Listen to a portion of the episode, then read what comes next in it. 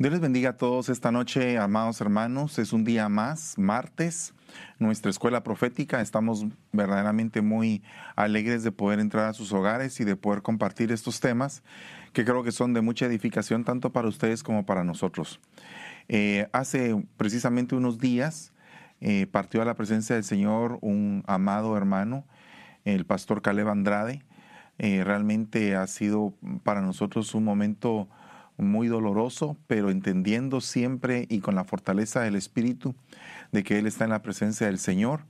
Y quisiera aprovechar este tiempo para bendecir a su familia. Son una familia muy amada, muy pero muy amada desde hace mucho tiempo. Ellos han estado trabajando con nosotros en este ministerio.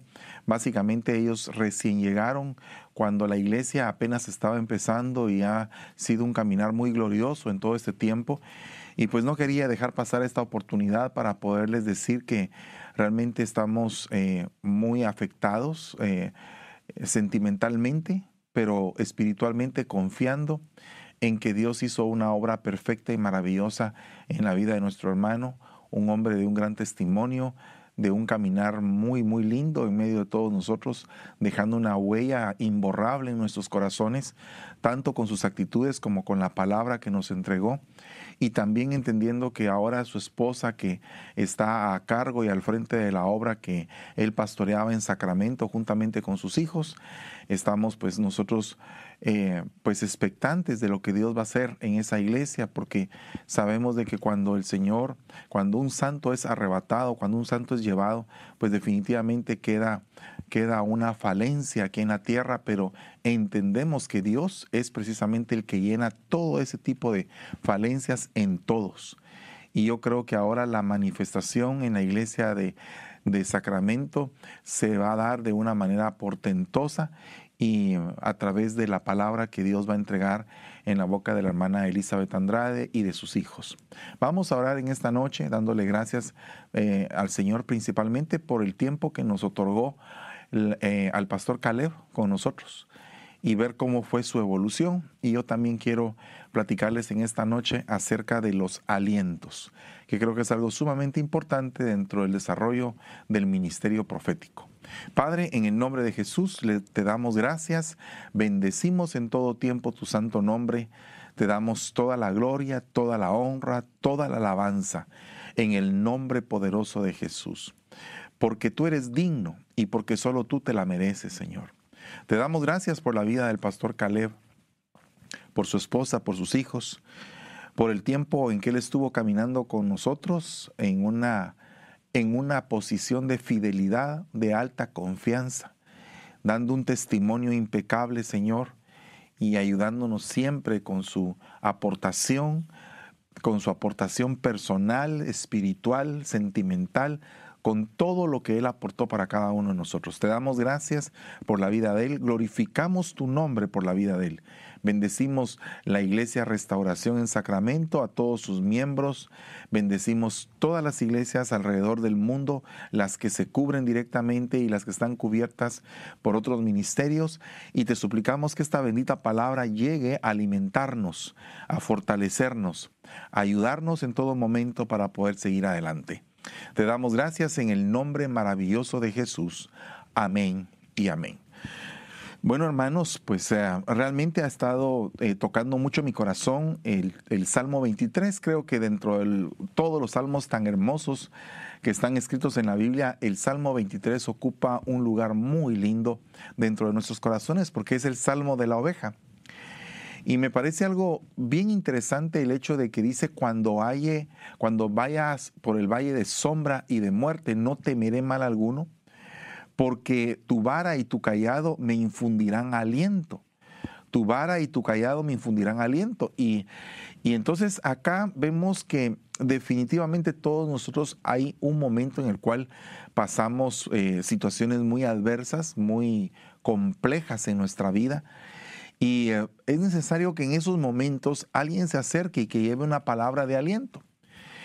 Y yo sé que tanto el, maestro cuando enseña la palabra, el pastor cuando apoya al rebaño, lo bendice, lo ministra, el evangelista cuando salva un alma, el apóstol cuando va a visitar una iglesia, siempre se imparte el aliento. Pero cuando estamos hablando del ministerio profético, que para mí es un, ministerio asombroso, al igual que los demás, pero es asombroso realmente lo que un profeta primario puede hacer. Y cómo es de tremendo que hace muchos años me recuerdo que me tocó vivir un testimonio en carne propia. Eh, tenía un problema hace muchos años, ni siquiera estaba empezando en el camino de la fe.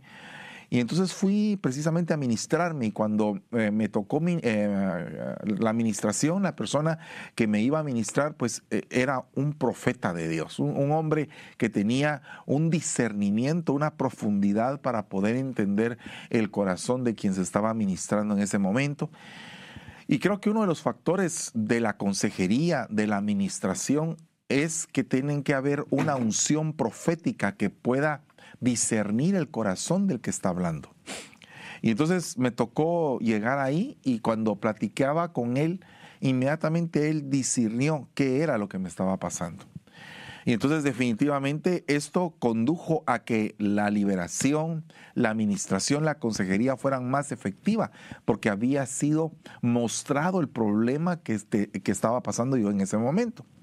Y porque es que se estaban dando ciertas consecuencias. Entonces, ahora cuando venimos a analizar los alientos, que espero en Dios que podamos eh, irlo eh, pues desarrollando, tal vez en un par de, martes, eh, cuando estoy viendo los alientos me doy cuenta de que el aliento viene, uno de tantos, en el momento en que estás pasando el valle de sombra y de muerte.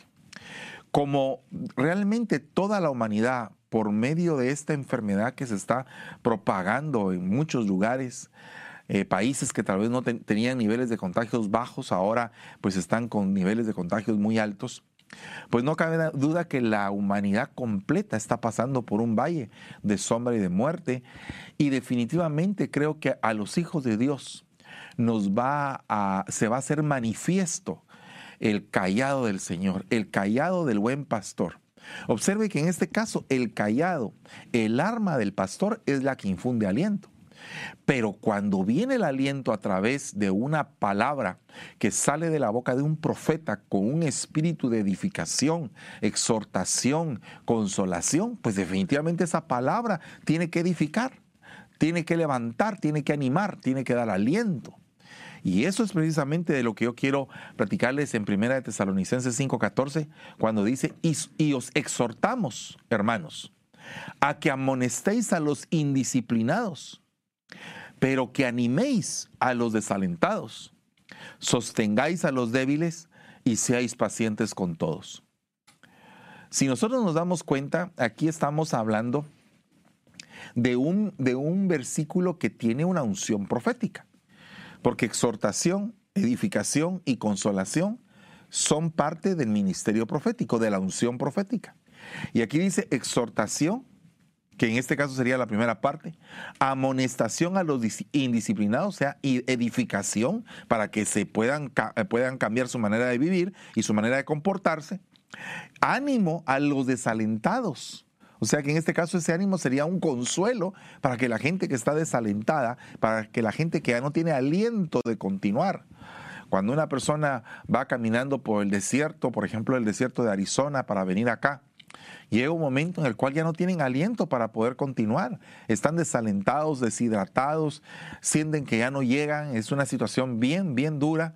Y entonces ahí es el momento donde una palabra de aliento, una palabra de fuerza va a sostener al que está pasando por esa situación.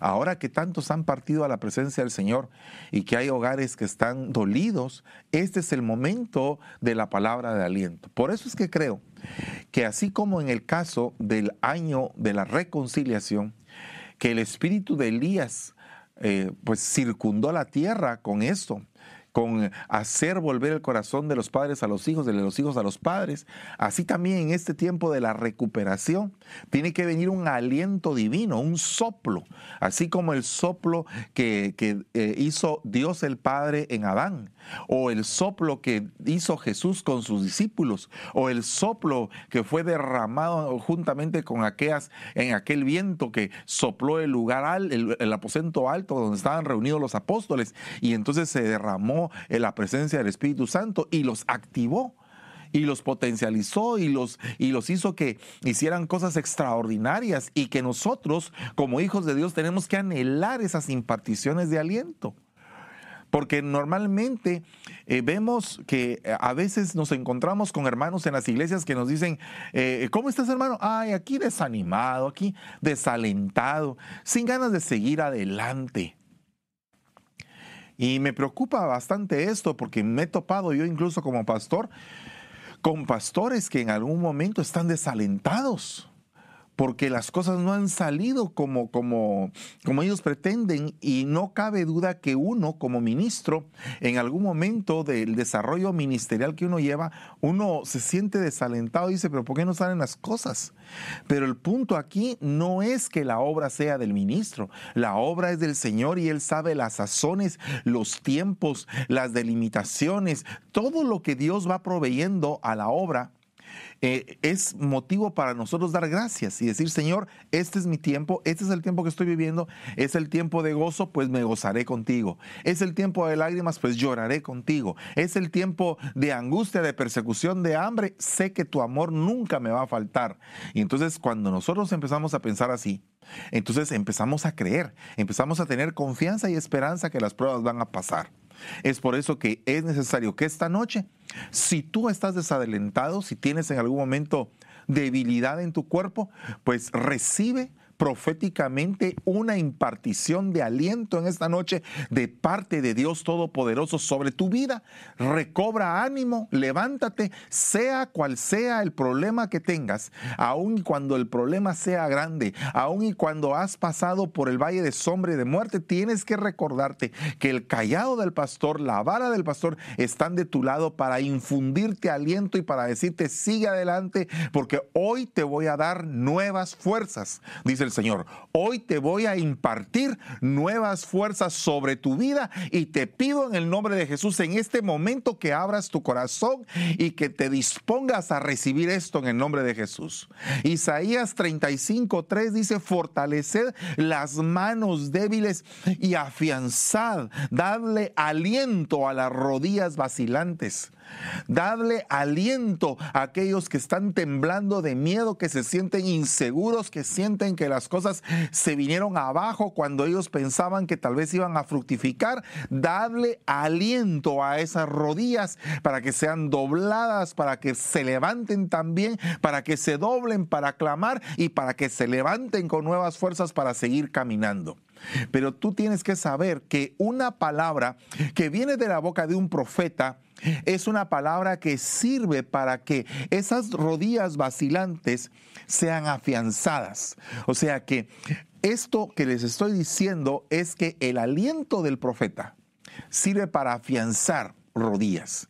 Y esta palabra afianzar se dice en hebreo amatz, que significa estar alerta mentalmente o a pie o en valor.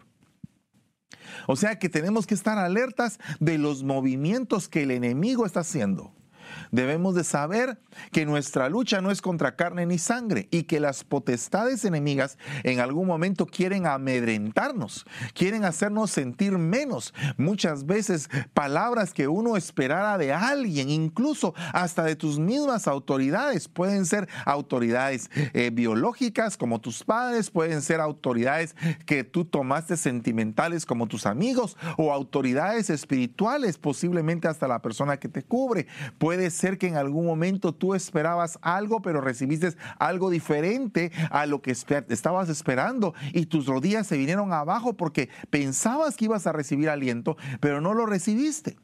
Pero entonces a la larga, cuando pasas esos problemas, cuando pasas esas situaciones, te das cuenta de que lo que hizo el Señor fue que las rodillas que estaban vacilantes las afirmó y te dio un carácter para que no dependieras de uno o de otro, para que dependieras de Él, para que dependieras del poder de su Santo Espíritu, que es el perfecto consolador juntamente con el Hijo, juntamente con el Padre. Y entonces esta palabra amad significa afirmar. Es necesario que estés afirmado en lo que vas a hacer si es de Dios. Afirmado en lo que vas a hacer si es algo bueno. Y que sigas adelante y que no desmayes. Alentado, con, con energía. Levantarte en la mañana y decir, Señor, un día más un día más que tengo la oportunidad de que cambien las cosas. Un día más que tengo la oportunidad de clamar y de reprender. Un día más que tengo la oportunidad de hacer guerra espiritual. Animar.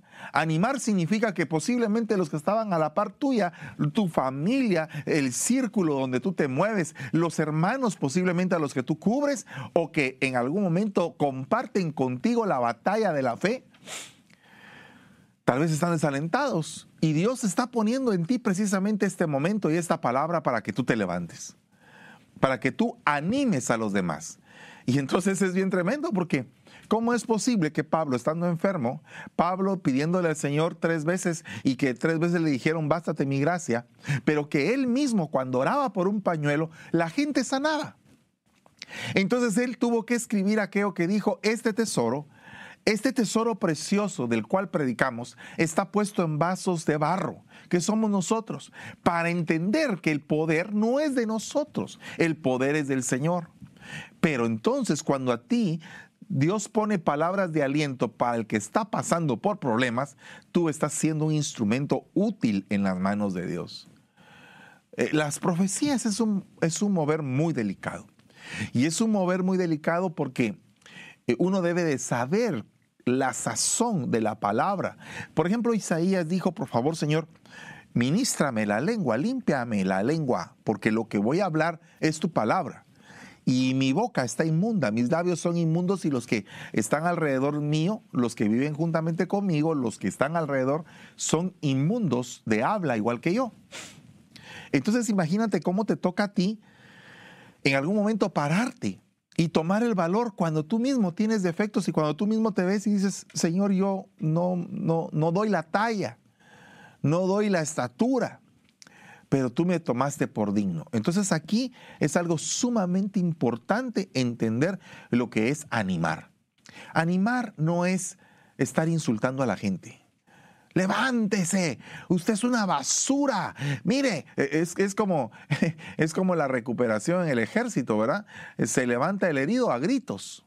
Entonces eso no es, no es una verdadera recuperación. Eh, lógicamente, pues en algún momento puede ser que una exhortación a un nivel muy fuerte, pues pueda ayudar, pero eso tendríamos que saberlo si es en el espíritu, es en la carne, porque yo creo que estas gentes muchas veces lo hacen en la carne. Pero cuando es el Espíritu el que toma el control y hay un grito fuerte del Espíritu para que el pueblo se levante, el pueblo se levanta.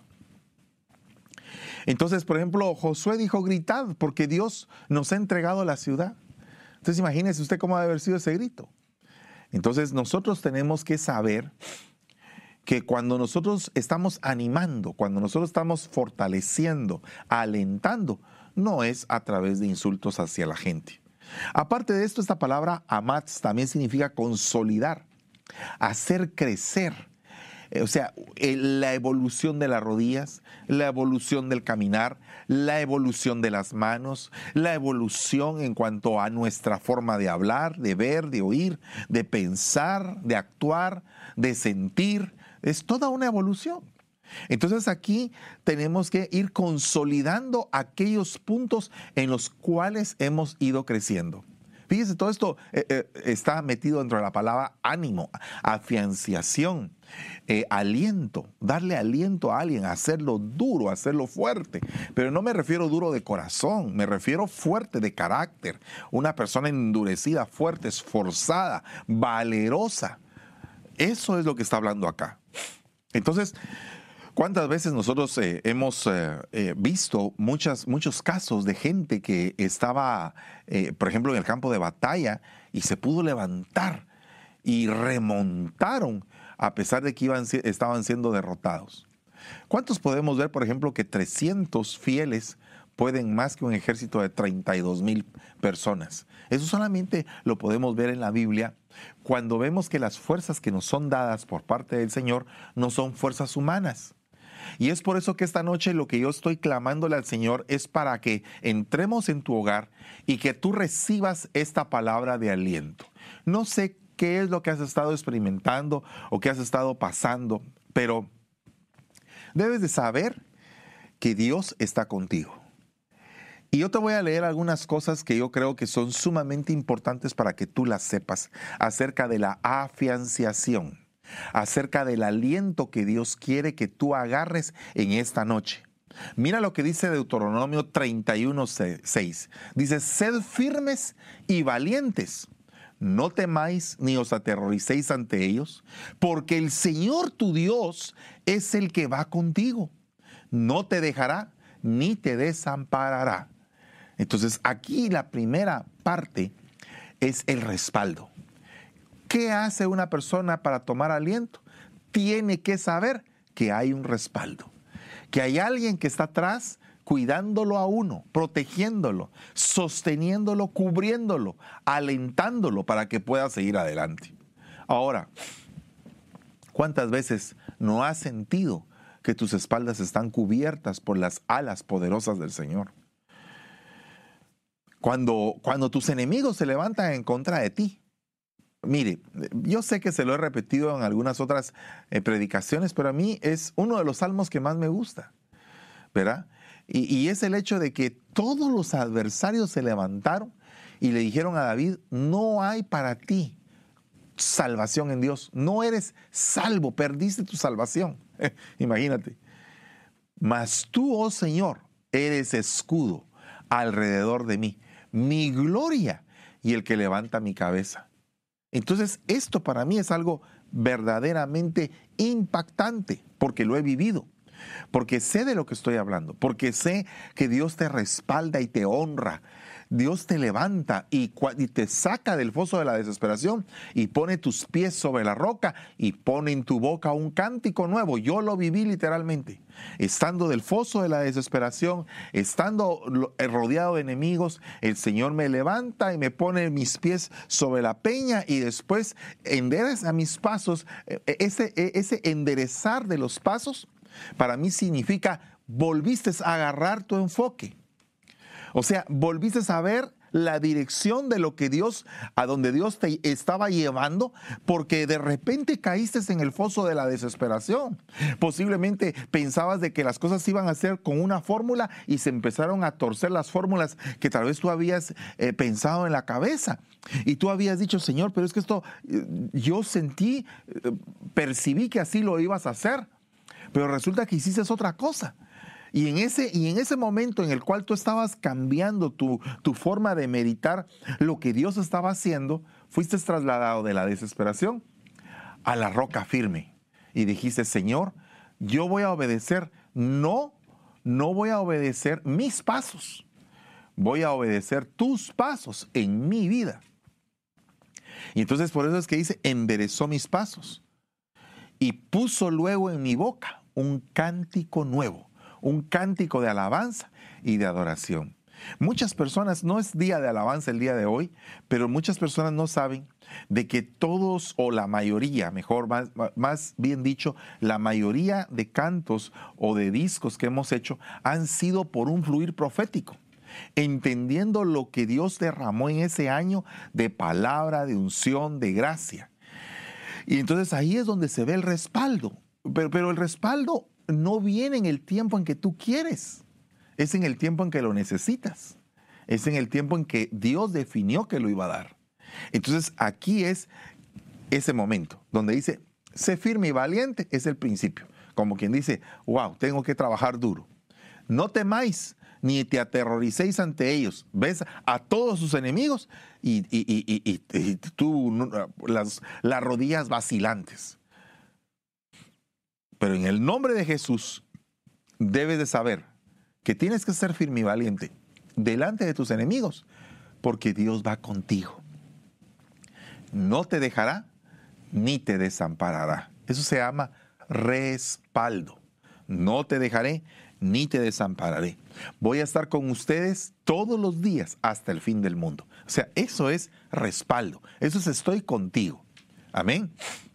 Aparte de eso, dice Deuteronomio 31, 23.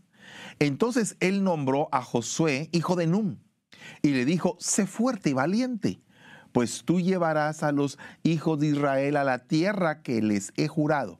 Yo estaré contigo. O sea, le está dando indicaciones de qué va a hacer, lo está guiando. Para que tú puedas alentar bien a una persona, muchas veces te toca guiarlo, guiarla. Me recuerdo que hace un par de años estábamos un grupo de, ministros en uno de los retiros internacionales allá en Guatemala. Y llegó una madrecita con un muchacho que no podía caminar, que ah, se había totalmente aguadado, estaba como una bolsa y los doctores no sabían qué hacer. Y entonces ella llegó y nos dijo a nosotros, por favor, les pido que oren por mi hijo. Y entonces entre todos empezamos a orar y lo agarramos y lo cargamos. Y aquel hombre que iba totalmente aguado, totalmente desfallecido, empezó a salir caminando de ese retiro de, internacional allá en Guatemala. Entonces, eh, eh, eh, cuando empezamos a, a, ministrarle, cuando lo empezamos a sostener, empezamos a caminar juntamente con él, a guiarlo como tenía que hacerlo de nuevo. Y empezó a caminar. Entonces, yo lo que quiero decir es, necesitas para tomar aliento, para tomar aire otra vez, porque me parece bien tremendo que esta enfermedad lo que quita es el aire. O sea, las personas empiezan a tener problemas de respiración. Entonces, esto, eso es en lo biológico, pero tiene un sentido espiritual. Y es que creo que la gente lo que en algún momento está siendo atacada es en su aliento, pero no solamente en el físico, en el fisiológico, sino que está siendo afectada en su aliento por continuar en la vida. Entonces probablemente en algunos lugares hay personas que se han dado por vencidos, esperando solo la muerte. Así como estaba aquella viuda cuando se iba a comer aquel, poco de harina y llegó el profeta a impartir el aliento, así como aquella mujer que no tenía hijo y resultó esperando por la impartición del profeta, de la palabra. Así definitivamente cada vez que un profeta visitaba, cada vez que llegaba un profeta a, cambiar los ambientes espirituales del lugar, la, la gente volvía a tomar aliento pero tenían a la par de la profecía una guianza de parte del Señor un objetivo que alcanzar, un lugar a donde llegar. Y eso es lo importante de todo esto, porque tú tienes que dejarte guiar. Cuando tú te dejas guiar, entonces esa guianza te va a ayudar para alcanzar el éxito. Esa guianza es algo importante porque te va a permitir recobrar el aliento. Aparte de esto dice Josué 1.6, sé fuerte y valiente, afírmate, afiánzate, toma aliento. Porque tú darás a este pueblo posesión de la tierra que juré a sus padres que le daría. Mire, a mí me parece algo muy interesante la vida de Josué, porque a Josué creo que es el hombre que más le dicen que se esfuerce y que sea valiente en la Biblia. Sé valiente, sé valiente, sé valiente, sé valiente, sé valiente, sé valiente, sé valiente. Siete veces se lo dicen siete veces que le digan a uno, sé valiente, es porque de plano el hermano Josué tenía problemas de valentía. Y esos problemas de valentía no se vieron precisamente a la par de Moisés, creo yo, porque cuando Moisés levantaba los brazos, mm, eh, eh, Josué destruía a, a, los ejércitos enemigos. O sea, Josué era valiente, pero el momento en el cual él estuvo al frente de todo ese pueblo, cuando de pronto Moisés parte a la presencia del Señor y le toca a él. Y le dicen, ¿sabes qué? Tienes que ser fuerte porque tú vas a decirle a este pueblo que va a ser un conquistador. Y resulta que este pueblo son los hijos de aquellos que dudaron de Dios. Y que dudaron de que Dios les podía dar esa tierra. estos que tú vas a entrar, porque, porque toda esa generación que dudó del Señor quedó muerta, tendida en el desierto, excepto Josué y Caleb. Pero los que entraron a la tierra de Canaán eran los hijos de esta generación. Y estos hijos tenían que tener una, una visión de conquista, tenían que cambiar su mente. Eran hijos de esclavos libres. Eran hijos de personas que habían dado vueltas en el desierto, personas conformistas que se habían eh, acomodado dentro de la prueba y no pudieron conquistar Canaán, personas que no tenían la suficiente fe para creer en la palabra de Dios. Personas que creyeron más al espíritu de murmuración que a los ministros que les estaban diciendo qué tenían que hacer. Y entonces esa gente engendró hijos. Y los hijos tenían el síndrome de los padres. Y entonces ahora Josué le tocaba guiar a ese rebaño hacia el otro lugar. Y entonces Josué tenía que decir, Señor, y ahora, pero si yo era valiente, pero si yo era guerrero, pero si yo era esto, ¿y ahora qué hago? ¿Por qué, estoy, por qué me están temblando las piernas? Me recuerdo cuando eh, estábamos allá en Guatemala cuidando las ovejas de, mi padre eh, del alma, el apóstol Sergio, allá en zona 5. Y me tocó... Eh, pues guiar diferentes tipos de departamentos y, fue una bendición para mi vida esa capacitación. Pero allá decíamos, miren hermanos, hagamos esto, miren hermanos, hagamos aquello, y todos los hermanos coordinando. Pero ahora cuando me vengo a San Francisco, y pues no había mayor cosa, había, pues básicamente no había nada, había que empezar de cero. Y entonces empezar de cero para formar lo que yo había visto. Entonces eso ya es diferente, porque entonces ahí es donde así te tiemblan las piernas. Y tú dices, Señor, ¿y ahora qué hago? Porque ahora no son los hermanos de allá que estaban llenos de palabra, que estaban ministrados, que estaban pastoreados, que tenían eh, eh, un recorrido en la iglesia, que habían varios cultos en la semana. Entonces no había eso. No había eso aquí cuando vine. Y entonces ahora eh, tenía que ver cómo se generaba eso cómo se generaba el poder de conquista. Entonces tenía que pedirle al Señor fortaleza y valentía, porque lo que el enemigo quiere atacar es apocarte para que la obra a la cual fuiste llamado, tú retrocedas y regreses acobardado. Pero la, la palabra de Dios dice, cuando tú vayas a la batalla, mira en tu ejército si no hay un hombre medroso y apocado de corazón y sácalo del ejército, sácalo, que se vaya a su casa. Porque hace mejor en su casa que estando en el ejército, contaminando a sus hermanos, haciéndoles que desmayen en la fe. Entonces, cuando tú te decidas a conquistar lo que Dios te ha prometido, cuando tú, si a ti te dicen, eh, tú tienes un ministerio de parte del Señor, y tú, ah, ¿será que sí? ¿Será que no? Tal vez, quién sabe, a lo mejor. En cambio, cuando a ti te dicen eso, si tú te lo aferras en tu corazón y dices, Señor, yo voy a luchar, voy a amar, voy a, entregarme hasta lo sumo, aunque mis ojos no vean, aunque mis ojos no vean lo que, eh, lo que tú estás haciendo en mí, es más que suficiente porque estás cambiando mi vida y me estás pasando a una mentalidad de conquistador. Eso es darle aliento a alguien.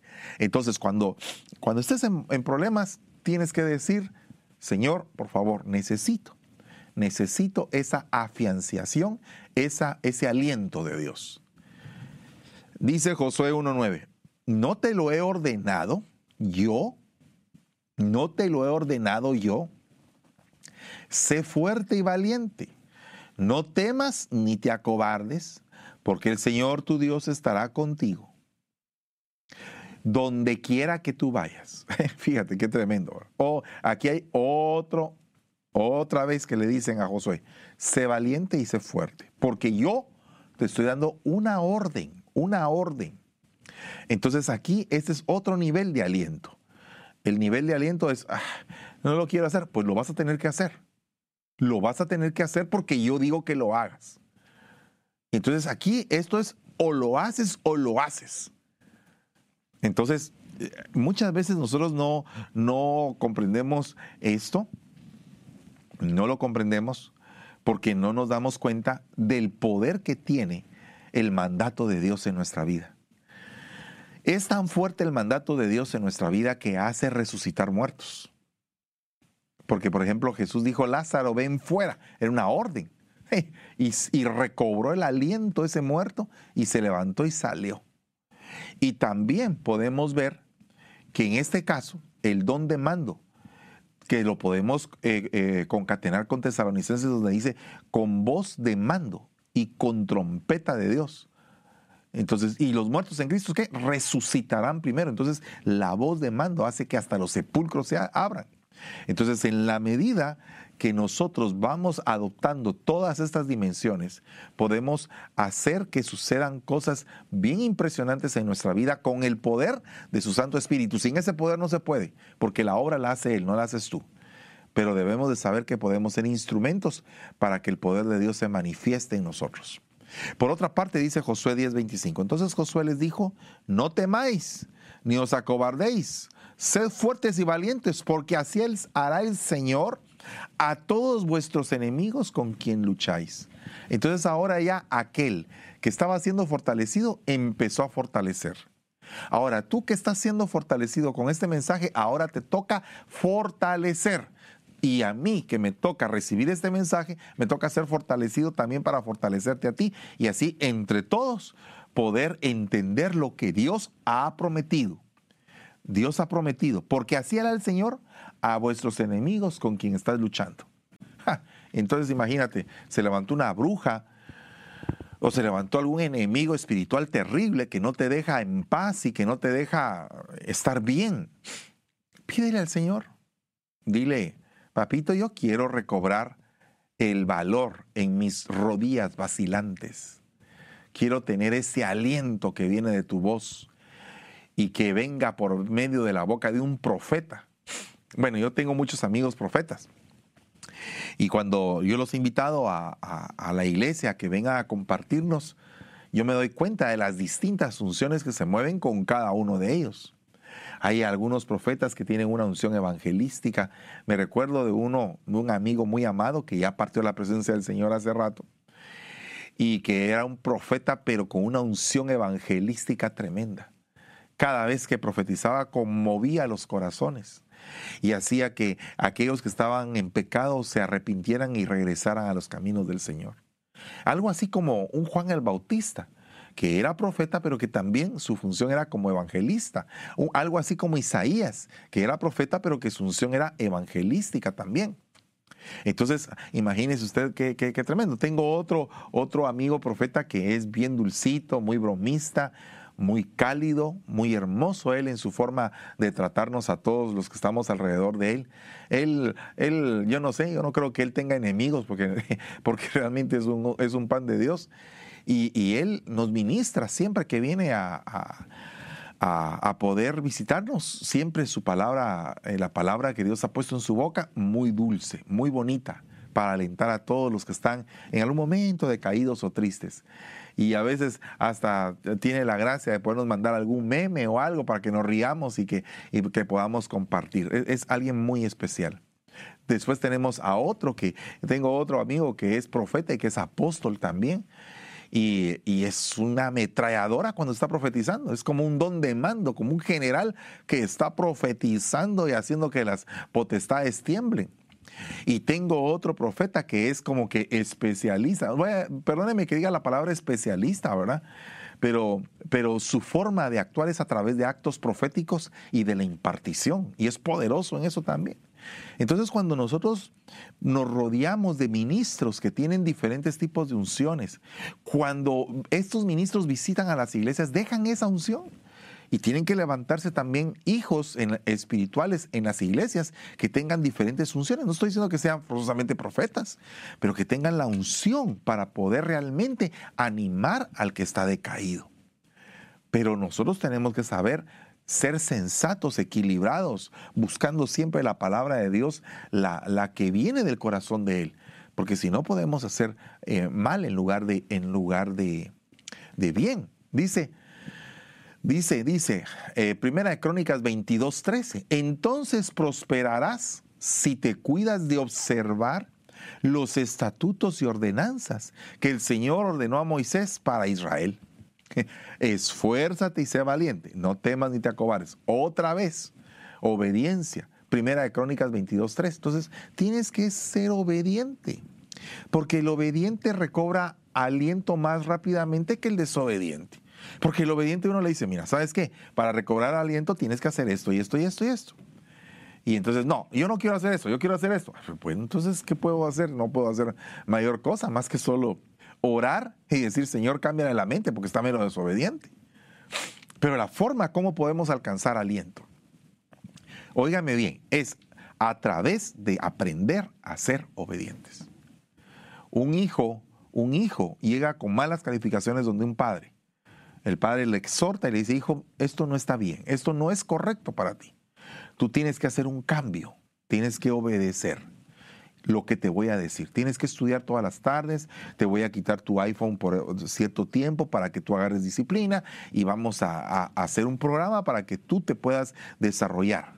Pero si el hijo no quiere obedecer, si el hijo, en lo que el padre le dice que tiene que estudiar, el hijo no tiene el iPhone, pero tiene, qué sé yo, un juego de cartas y se pone a jugar cartas él solo o se, o se distrae y no agarra la disciplina que tiene que agarrar, pues resulta que el hijo no es obediente. Por lo tanto, no va a tener el aliento adecuado para poder remontar esa mala calificación. Tenemos que Deuteronomio 3:28 dice, pero encarga a Josué, anímale y fortalécele, porque él pasará a la cabeza de este pueblo y les dará por heredad la tierra que tú verás. Entonces encárgale a Josué. Esto es otra dimensión, es la dimensión de la autoridad. La autoridad puede infundir aliento. Solamente di la palabra y mi siervo va a sanar porque yo soy un hombre bajo autoridad y sé que es dar una orden. Entonces la autoridad es importante para generar aliento en tu vida. Entonces si hacemos un pequeño repaso, se va a dar cuenta que hay varias cosas que le dijeron a Josué para que fuera fuerte y valiente. Respaldo, uno. Guianza, dos. Conquista, tres. Don de mando, cuatro. Promesa, cinco. Obediencia, seis. Y autoridad, siete. Si nosotros, como hijos de Dios, trabajando en la unción profética, hacemos estas cosas e impartimos de esto al rebaño, el rebaño va a cambiar. Ahora, veamos otros elementos que son adicionales. Vea lo que dice acá, Job 16.5. Os podría alentar con mi boca y el consuelo de mis labios podría aliviar vuestro dolor. Entonces aquí hay otra cosa que le da aliento a la gente, que es la consolación. Tenemos que saber respetar el espacio de la persona que está dolida.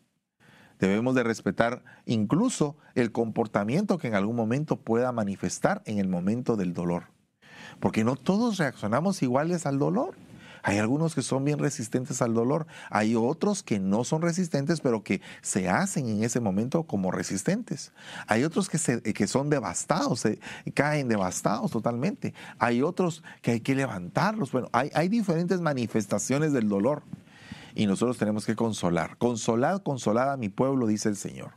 Entonces la consolación hace que recuperemos el aliento.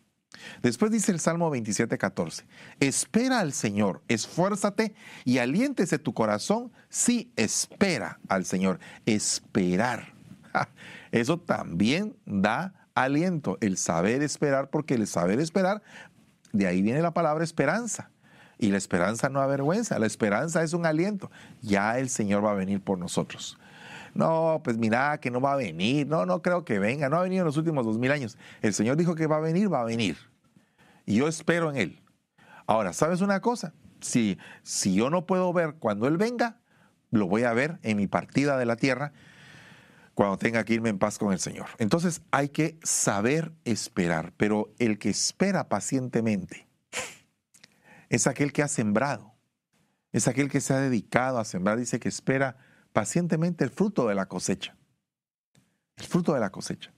Entonces necesitamos tener paciencia. Después, dice el, en Salmo 89, 20, he hallado a David mi siervo, lo he ungido con óleo santo, y con él estará siempre mi mano, mi brazo también lo fortalecerá, le dará aliento, aliento. Y esa palabra viene a ser una habilitación. He ungido con óleo santo a mi siervo, lo he habilitado.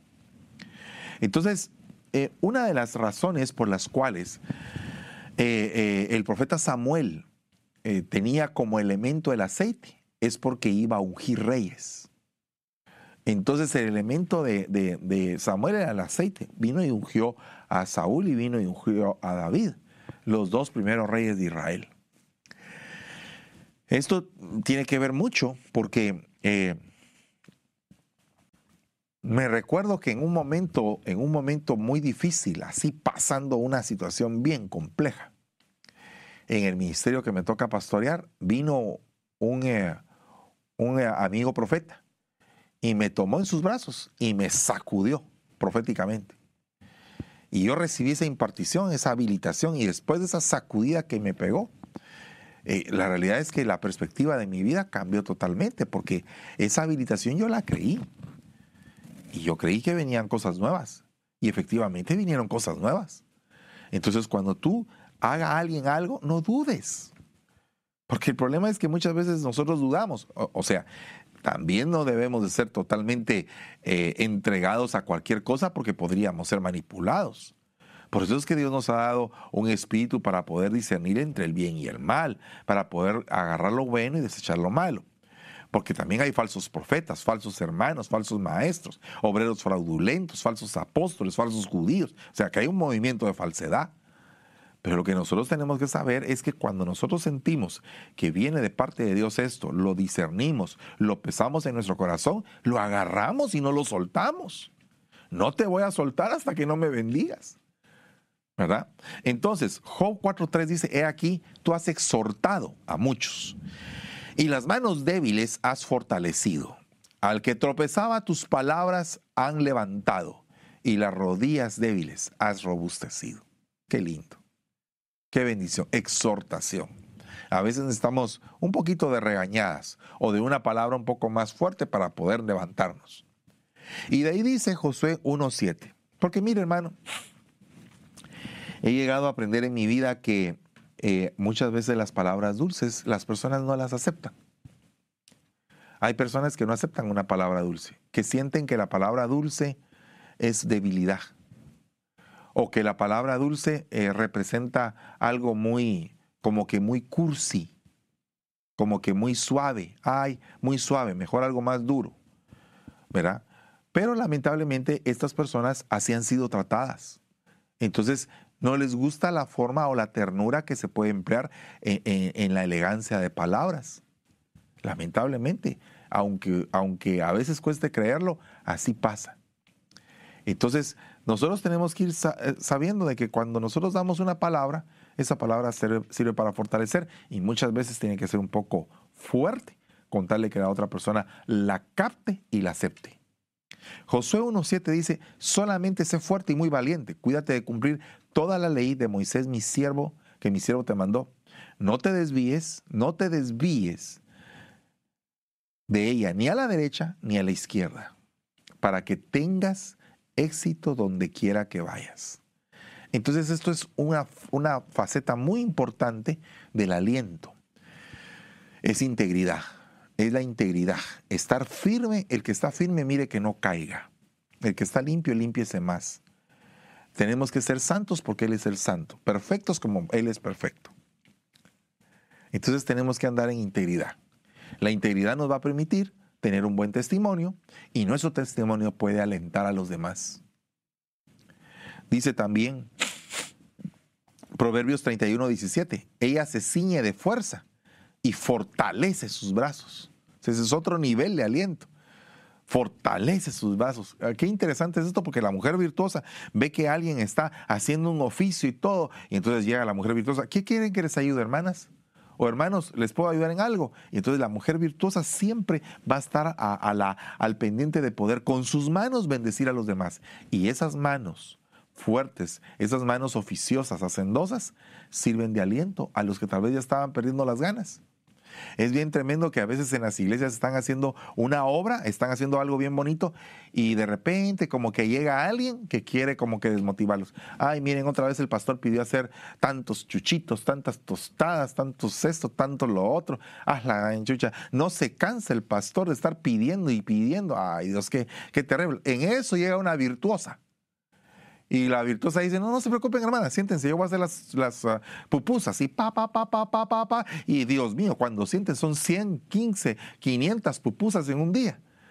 Y todos los hermanos que llevaban las motos y todo a entregar todas las pupusas. Qué tremendo es eso, hermano. Cuando es una mujer hacendosa cuando es un hombre hacendoso. A mí me ha tocado tener la gran bendición de tener gente muy hacendosa, tanto en hombres como en mujeres en la iglesia, gente que se raja, que se parte ahí por la obra del Señor y que están al frente y que no, y que no se desalientan. Eso es algo, eso es un, un, patrimonio hermoso, tener valientes que están dispuestos a ser oficiosos. Esos alientan a los demás.